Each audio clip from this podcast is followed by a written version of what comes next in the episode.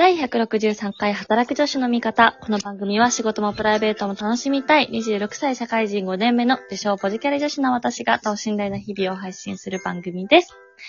えー今日もですね、前回に引き続き、えースペシャルゲストにキムシュンさんをお迎えしております。よろしくお願いします。よろしくお願いします。はい。えー前回はキムシュンさんのこれまでのあの過去のね、経歴を振り返ってみたんですけれども、今回はどちらかというと、まあ、過去プラス未来の話を聞いていきたいと思うんですが、えー実際まあ、東大の大学院に合格してみて、どうでしたか、その時は？そうですね。やっぱりそこの経験っていうのが人生でも本当に大きい、こう自分の価値観の、こう、価値観が変わった瞬間になってて、ぱりその自分って本当になんか、こう、できないやつだなっていう、こう、マイナスの印象が自分自身にすごいあったんですけど、それが結構その、まあ、短い時間、1年いかないぐらいの時間でその東大のご大学院合格っていうところまでこう、結果を出すことができてうん、すごいこう、あ自分って意外とやるなっていう風な感覚になれたっていうのが一つと、うんうんあとはその大学院の結果直接関係するところじゃないんですけど、えっと、その大学院に受かった後で、あの、うちの父親がちょっと病気で亡くなったんですよね。うんうんで、こう、うちの父親はすごいお酒が好きで、こう、ずっと、こう、お前が成人になったら飲みたいなって言ってて、うんで、ただ成人した時にはちょっと病気やっちゃってて、しお酒は治る治るまで飲めねえわって言ってたら、こう、そのまま、ちょっと亡くなっちゃったっていう風なところがあって、なるほど、なるほど。その経験で、こう、人ってやりたいって思った時には、もう時間の制約とかでできない時があるんだなっていう、こう、その感覚も同時に得たタイミングで、うんなのでその受験勉強を通じて自分はできるかもって思いがあったし、あとはプラス、こうできることっていうのは今やらなきゃダメなんだ。こうやりたいことはすぐ掴まなきゃダメなんだっていうふうなことを、その大学院受験のタイミングでいろいろ感じたっていう、そういうところでしたね。なるほど。結構、じゃあ、まあ、その、大学院でこう合格したっていうだけじゃなくて、やっぱお父様の死っていうのも結構、こう、ケムシュンさんの人生の中では大きなターニングポイントになったっていうことですよね。そうなんですよ。父親がまさにこう入学式とか行きてえなって言ってたんですけど、やっぱまあそれも叶わなかったりとかして、じゃあまあ変な話、じゃあ自分が本当にこう勉強、高校生の時頑張ってたら、うんうんこうそういうこう、元入学式、有名な大学のね、こう、行かせてあげれたんじゃないかとか、そういう思いとかもすごいあって、なるほど。やっぱり価値観が変わりましたね。いやー、これは結構大きなところですよね。うんありがとうございます。じゃあ、そんな、こう、成功体験をまあ一回手にした上で、まあ、社会人になられて、で、私たちね、同じ企業に入るわけなんですけれども、その中で、こうどうして改めて、こう、MBA を、MBA を目指したいと思うようになったのかっていう、この理由を教えて。そうですね。あの、まあ、よく聞かれるんですけど、実はかっこいい理由が全然あったわけじゃなくて、あの、あ、会社員ちょっと無理だなって思っちゃったっていうところが、はい。あの、正直あるんですね。いいね、いいね。ぶっちゃけ。えっと、そうなんですよ。ぶっちゃけ、えっと、僕ちょっと経歴がび特殊で、その、アビと同じ会社に入った後、一回別の、またこう、ちょっと大きい会社に入って、うん、で、しばらくして、こう、アビと一緒にいた会社に戻ってきたんですよね。そうですね。いわゆる出戻りというやつですね。いわ、いわゆる出戻り根性なしというやつなんですけどいえいえ、そんなことはないと思うんですけど。で、その時にこう、まあ、いろんな、こう、会社とかいろんな組織に短期間でこう、移る機会がすごいあった時に、こう、どこに行っても、やっぱりこう、会社員って上司に言われたことをやる。こう、別の言い方をすると、上司が評価されるために降りてくる仕事を自分が全力でやるみたいな構造に、こう、なるのかなと思っていて、うんうで、それって結局自分がやりたかったとこととかではないケースがすごくあって、ん。うん。まあ、さっきの話じゃないんですけど、自分がやりたいことっていうのはもう掴まなきゃダメなんだっていう思いが自分の中にすごいある中で、うん。じゃあ他の人が叶えたいことに自分の時間を使ってる余裕なんてあるのかっていう、うん。そこの会社員としての構造の限界っていうのをすごい、そのタイミングでいろいろ感じることがあって、なるほど、なるほど。で、その構造から抜け出すには、こう起業するとか、うん。あとはこう、か企業のピラミッドのすごい上のこう CEO とか、こう、うん C なんとかを、みたいなところになるしかないんじゃないかって仮説が自分の中で生まれて、うん。で、そういうところに、こう、なるには、なるためのこう近道っていう意味で MBA を受けようと思ったっていう感じですね。なるほど、なるほど。結構じゃあやっぱりあえて一回違う会社に転職したからこそ気づけたっていうところも多分あるんだよね。今回のこれではね。いや、まさにそうですね。だから他の会社行っても本当に変わらなかったんですよ。何も、その上から降りてきてやるみたいなところが変わらなくて、こう、僕とアビーが最初入った会社って結構その、海外の事業とかもいっぱいある会社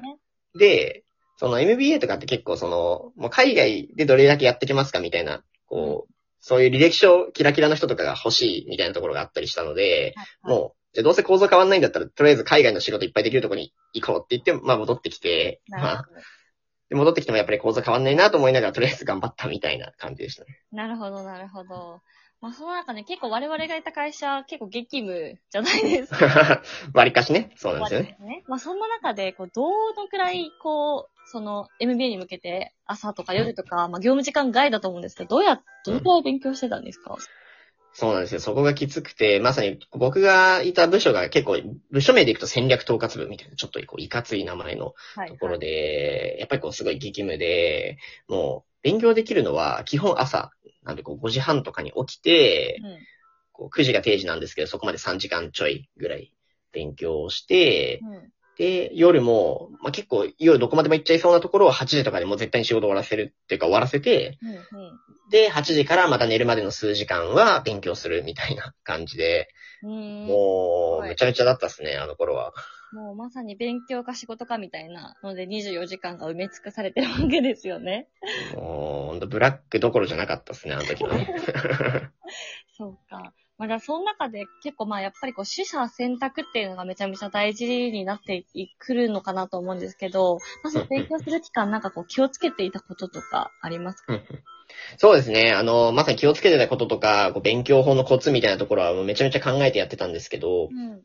まあちょっとあの時間の関係でね、言ってるとすごい時間になっちゃうので、あの、一応まああの YouTube、僕や、YouTube でこういろんな勉強法の発信とかをしてたりするので、まあもしこう興味がある方はぜひそっちとかに行っていただけると嬉しいんですけど、そうですね。例えば、あの、まあ一個紹介すると、はい。えっと、僕はその大学院で経済学を専攻してて、うんうんこう、経済学の考え方で、こう、何かの行動をする、例えばその MBA を受験を目指すとか、こう、何かのアクションをしたときに、得られるものから、うんこう、それにかかる、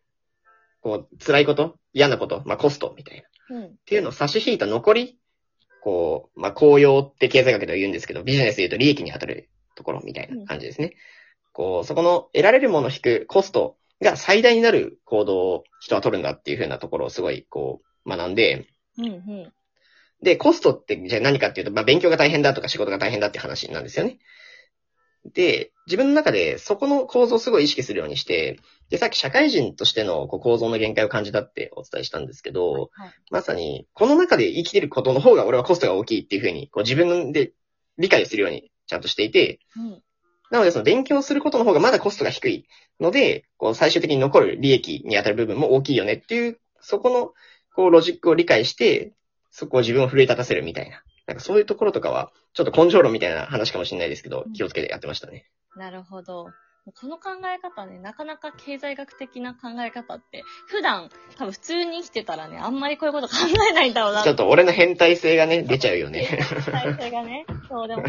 まさにだなと思って、すごい面白いなと思ったので、ちょっと皆さん、詳細気になる方はね、リンク貼っておくので、ちょっとキミシュンさんの YouTube 見てみてください。チャンネル登録もよろしくお願いします。あの、まさに頑張りたい社会人の方とかに向けて、じゃあ頑張るって具体的にどうやんのみたいなお話とかをしてるので、ぜひぜひ見ていただけると嬉しいです。はい、ありがとうございます。じゃあちょっともう最後にというか後半戦で、まあ実際今の正直な気持ち、まあうんこのケンブリッジ大学に行きますって今の正直な気持ちどうなんだろうっていうのと、まあ今後やりたいことみたいなのがあれば、最後に教えてください。はい。えっとですね、実はあの、ケンブリッジ大学受かって、その時はよっしゃーってなったんですけど、うんあのー僕は実は今、他にこう、起業してやろうと思ってることがありまして、はい。こう、まあ、正直、起業だったら MBA とかってその学校行かなくてもできるじゃんっていう話があって、結構、あれ MBA 行ってるの時間もったいなくね？みたいなこう思いも。